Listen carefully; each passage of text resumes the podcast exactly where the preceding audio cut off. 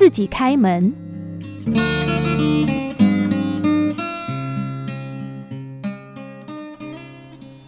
一对兄弟住在一起，多年来每天一起出门上班。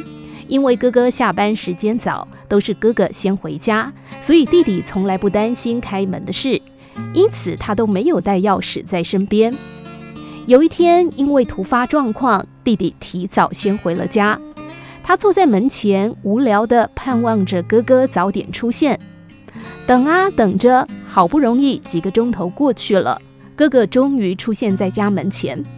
哥哥看到弟弟在门口苦等，就问他说：“你为什么坐在这里啊？”弟弟说：“我没有带钥匙啊。”哥哥笑而无语，然后用手轻轻一推，门就开了。原来这门没有锁。